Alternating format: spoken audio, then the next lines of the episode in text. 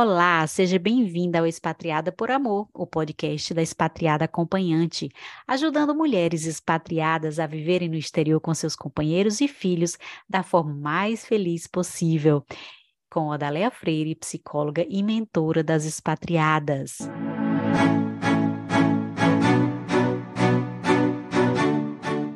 Olá, eu sou a Daléa Freire, sou especialista em esposas expatriadas e estou aqui para te ajudar a viver a vida expatriada que você sonhou e que você merece. Seja se você está morando fora, se você está sonhando em morar fora ou se está planejando voltar para o Brasil, esse podcast é para você.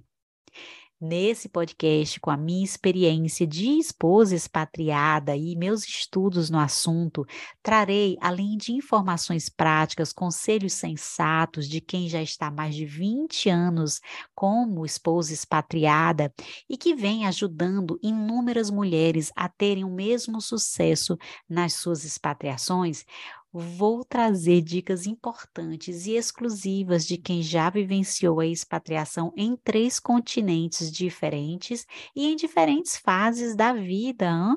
Tudo isso para te ajudar a viver e aproveitar ao máximo a sua experiência.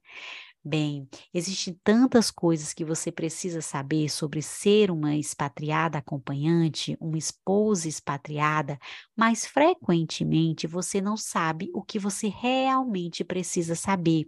E é sobre isso que eu estou aqui para ajudar, porque conhecimento é empoderamento.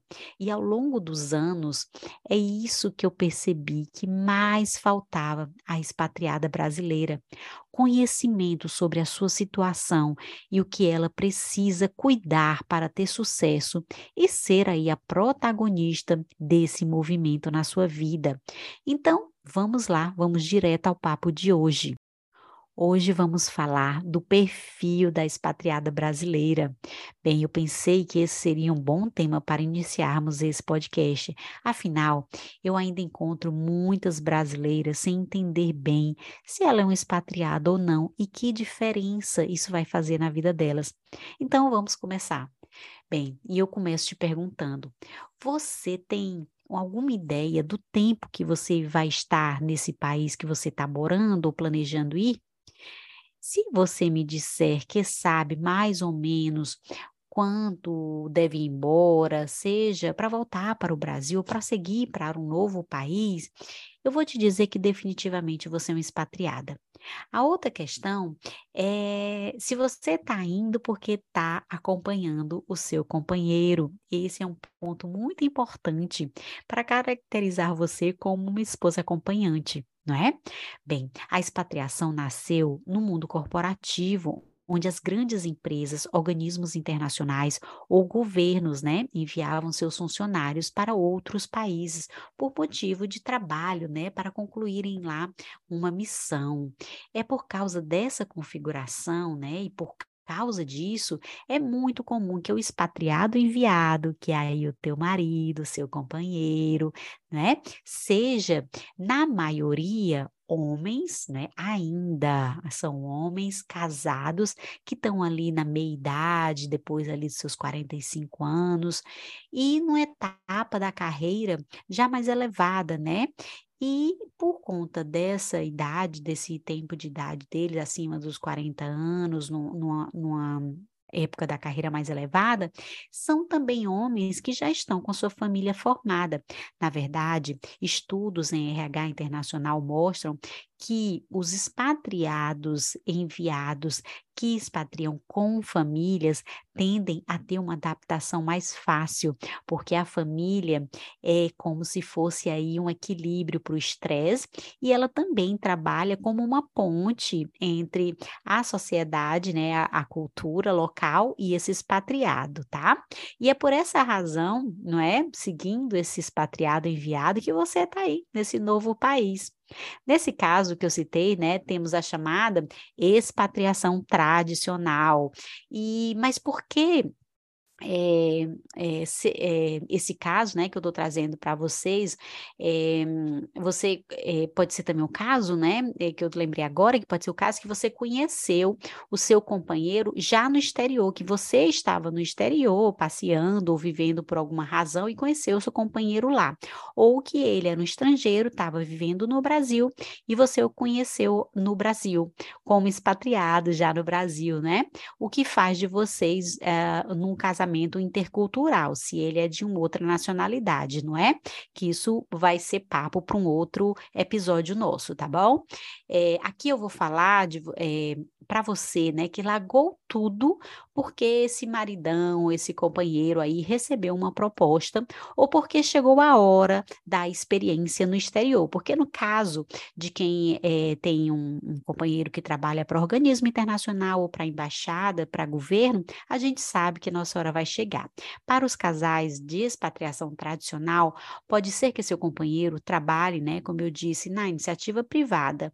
E aí, quando essa notícia chega, geralmente é uma surpresa, porque ele estava lá seguindo a carreira dele no Brasil e você não imaginava que um dia vocês iam parar em outro país, né?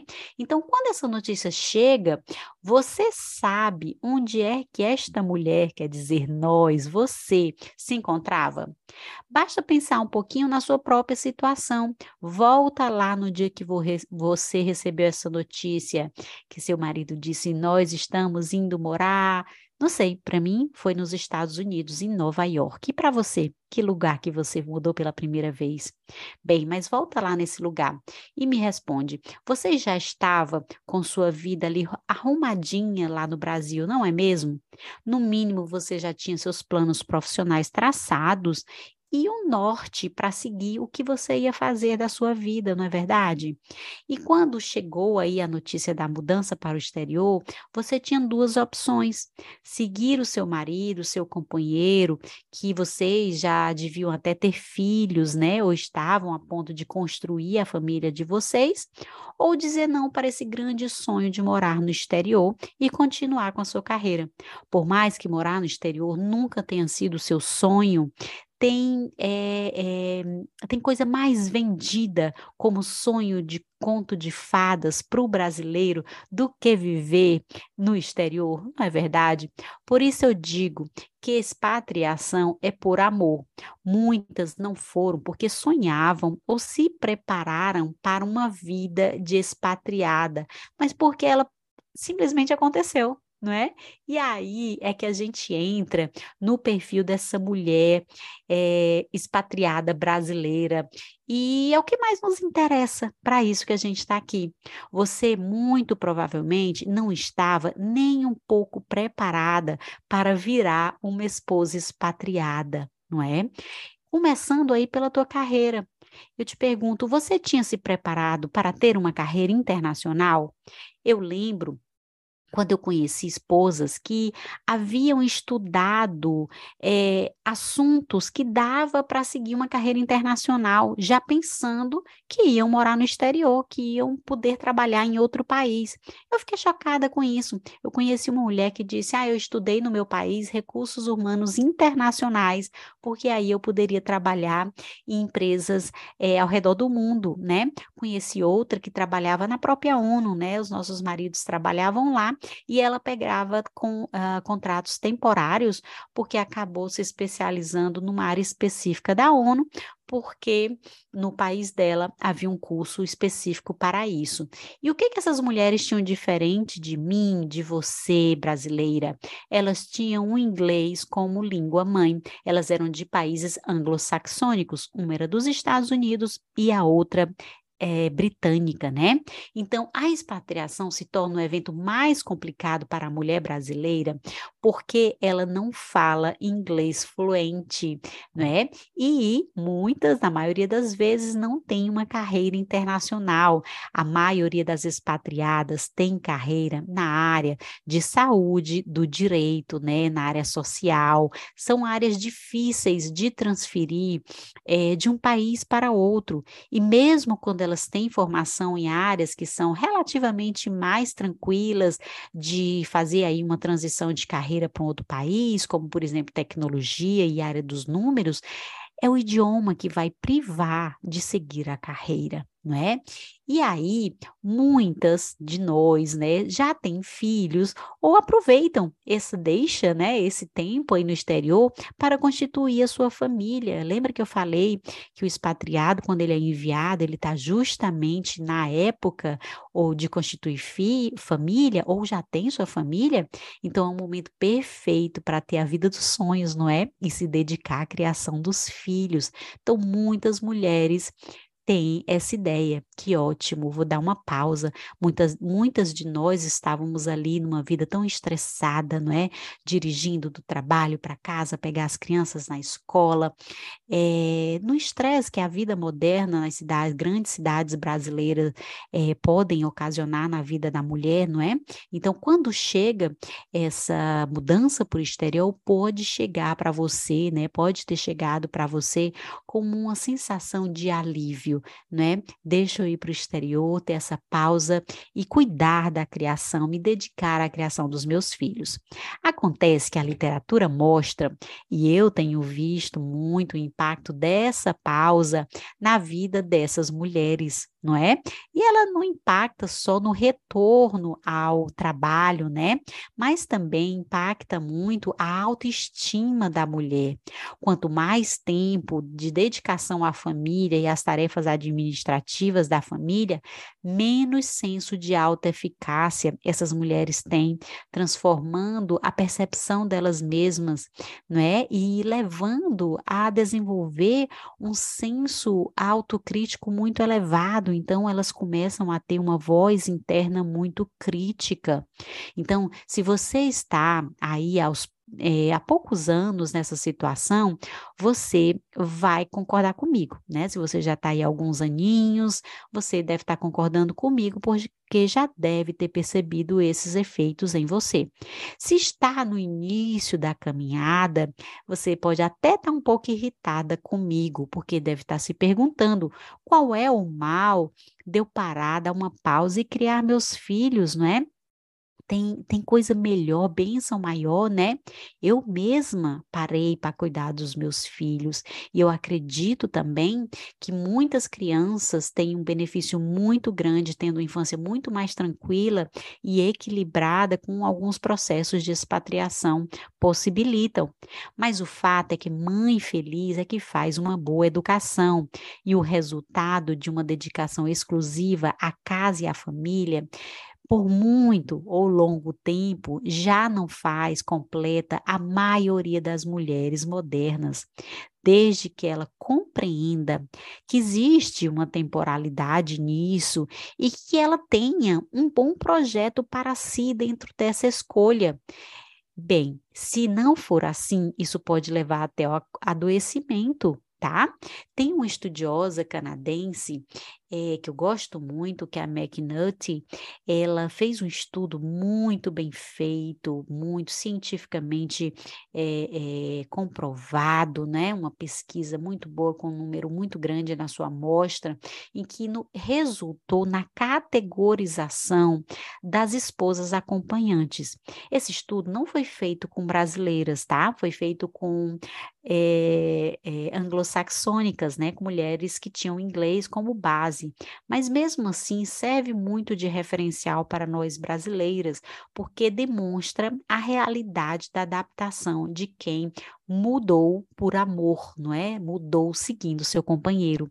Então, ela categorizou quatro tipos de esposas acompanhantes. A primeira dela é a pronta, não é? Que já sai pronta para trabalhar no exterior e andar de igual com seu companheiro. Essas mulheres, elas têm um currículo pronto para atuar no exterior, elas falam inglês fluente ou uma outra língua fluente e não tem problemas de achar uma recolocação aonde quer que elas vá, o que não é uma realidade da maioria das esposas expatriadas brasileiras, né? Já falei isso no início. Existem também as renascidas. As renascidas são as que tiveram que fazer uma pausa na sua carreira seja por qualquer que for a razão, mas que elas se eh, elas renasceram, né, se, se reinventaram ou voltaram para o mercado de trabalho em breve, logo depois da mudança, né? Algumas brasileiras conseguem sim fazer dessa forma, né?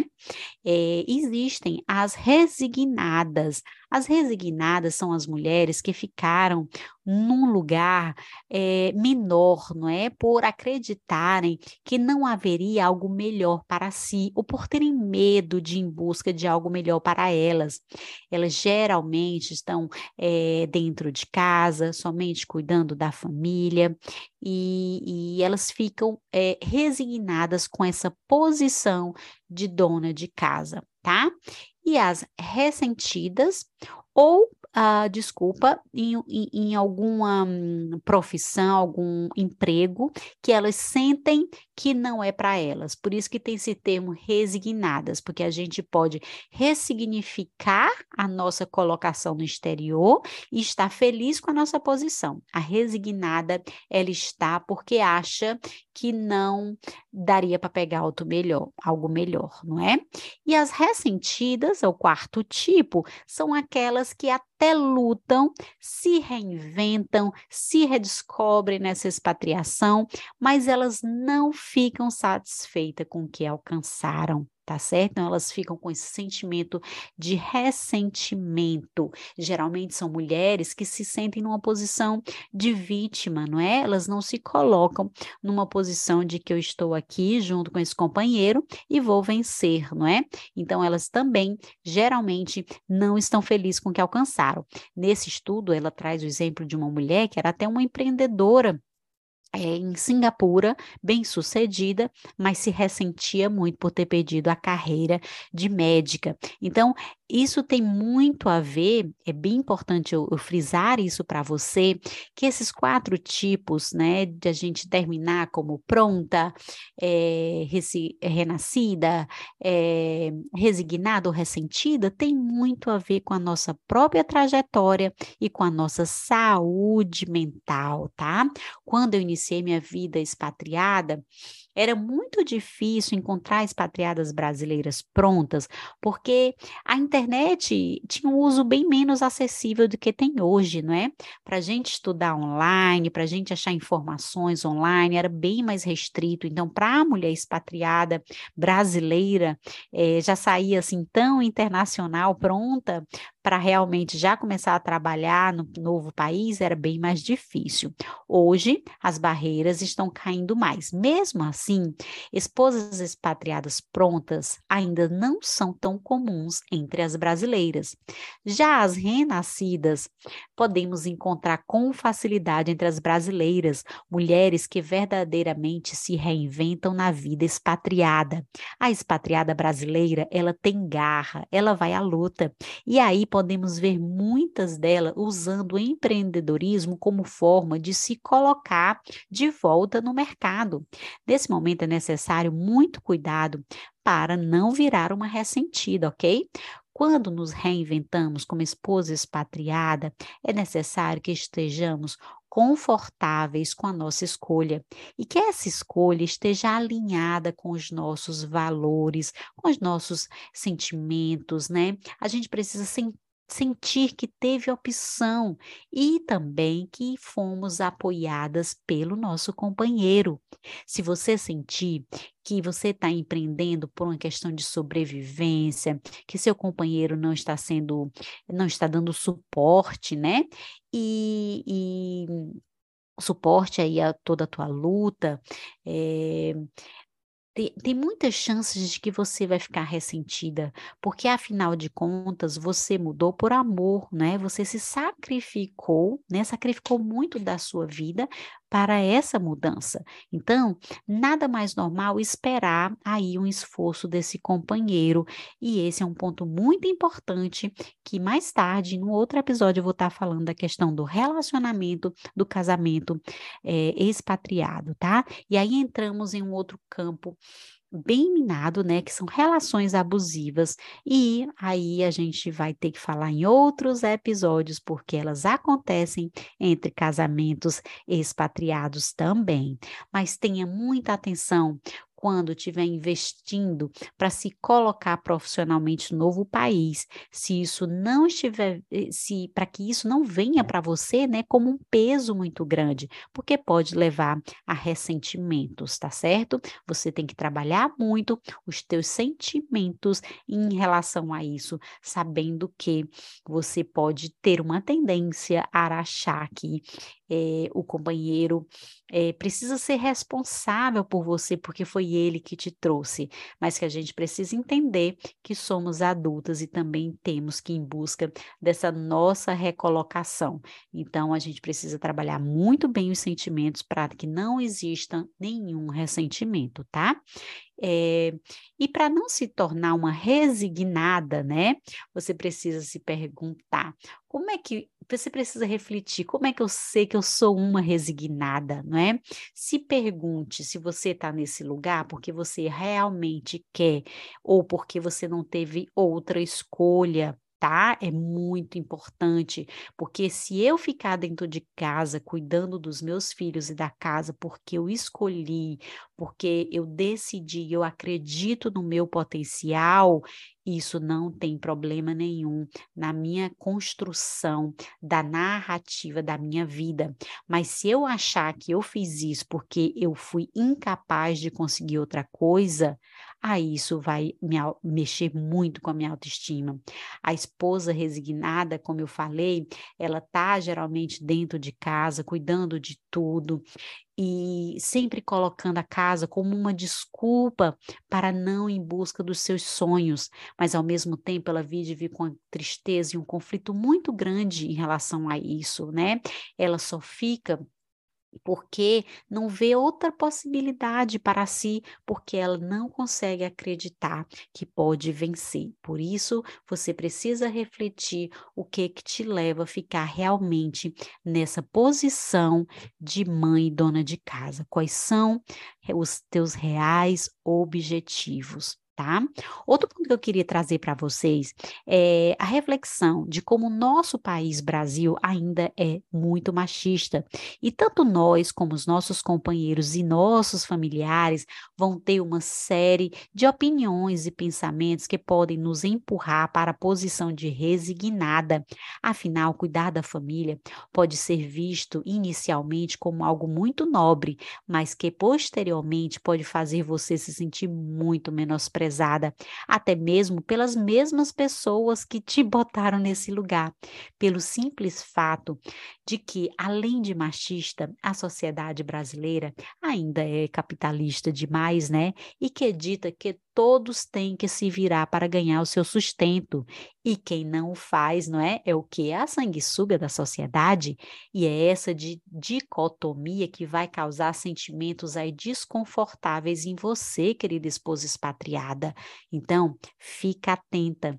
A maioria das brasileiras expatriadas acompanhantes vem da classe média, classe média alta, tem nível superior, estavam trabalhando, né, quando saíram do Brasil para acompanhar os seus maridos e estão sobre a influência dessa família brasileira, não é? É necessário entender que mesmo fora do Brasil, os valores culturais de origem vão continuar atuando nesse seu contexto. Leva um bom tempo e muita terapia para nos livrar de pensamentos do tipo você deveria, né, que expatriar, esses pensamentos vão junto com você na expatriação. Então, demora a se livrar disso. Então, essa é uma reflexão para que você compreenda o que, que pode acontecer com você diante do perfil da mulher brasileira,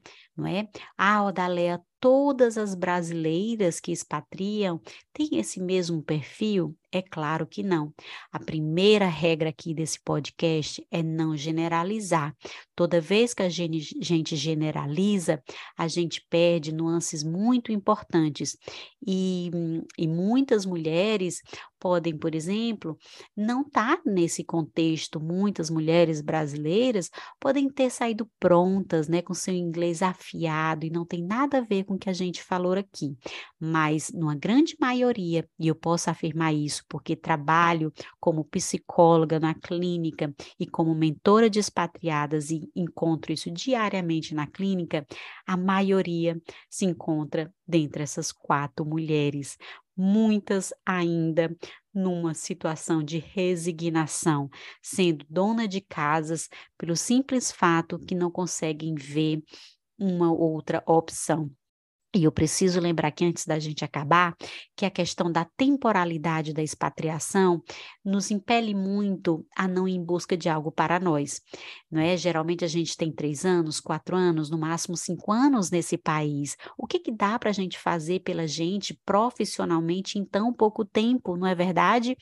Mas o que eu gostaria de terminar esse podcast é a mensagem que eu sempre gosto de dizer. Mesmo dentro de casa, cuidando dos filhos, vivendo no outro país, no exterior, é sempre momento da gente trabalhar no nosso crescimento, não é? Assim como o seu companheiro saiu aí para crescer profissionalmente com experiência no outro país, em uma outra cultura, você também pode usar essa experiência para além do só do turismo, de conhecer a cultura básica do país, mas se fortalecer. Se você vai voltar para o Brasil, eu comecei falando isso, vai que você é uma expatriada que sabe que no final vai voltar para o Brasil, se prepare, faça seu currículo mais forte para isso. Se você vai mudar para um outro país, quais são suas possibilidades nesse novo país? E se você está cuidando dos seus filhos porque ele ainda está na, na fase pré-escolar, lembre-se que isso vai passar e se prepare para que você possa fazer algo por você quando isso tudo passar e as crianças estiverem mais independentes. Bem, essa é a mensagem de hoje do, do podcast Expatriadas por Amor. Eu espero que vocês tenham gostado do nosso primeiro episódio e eu aguardo vocês no segundo episódio. Até lá!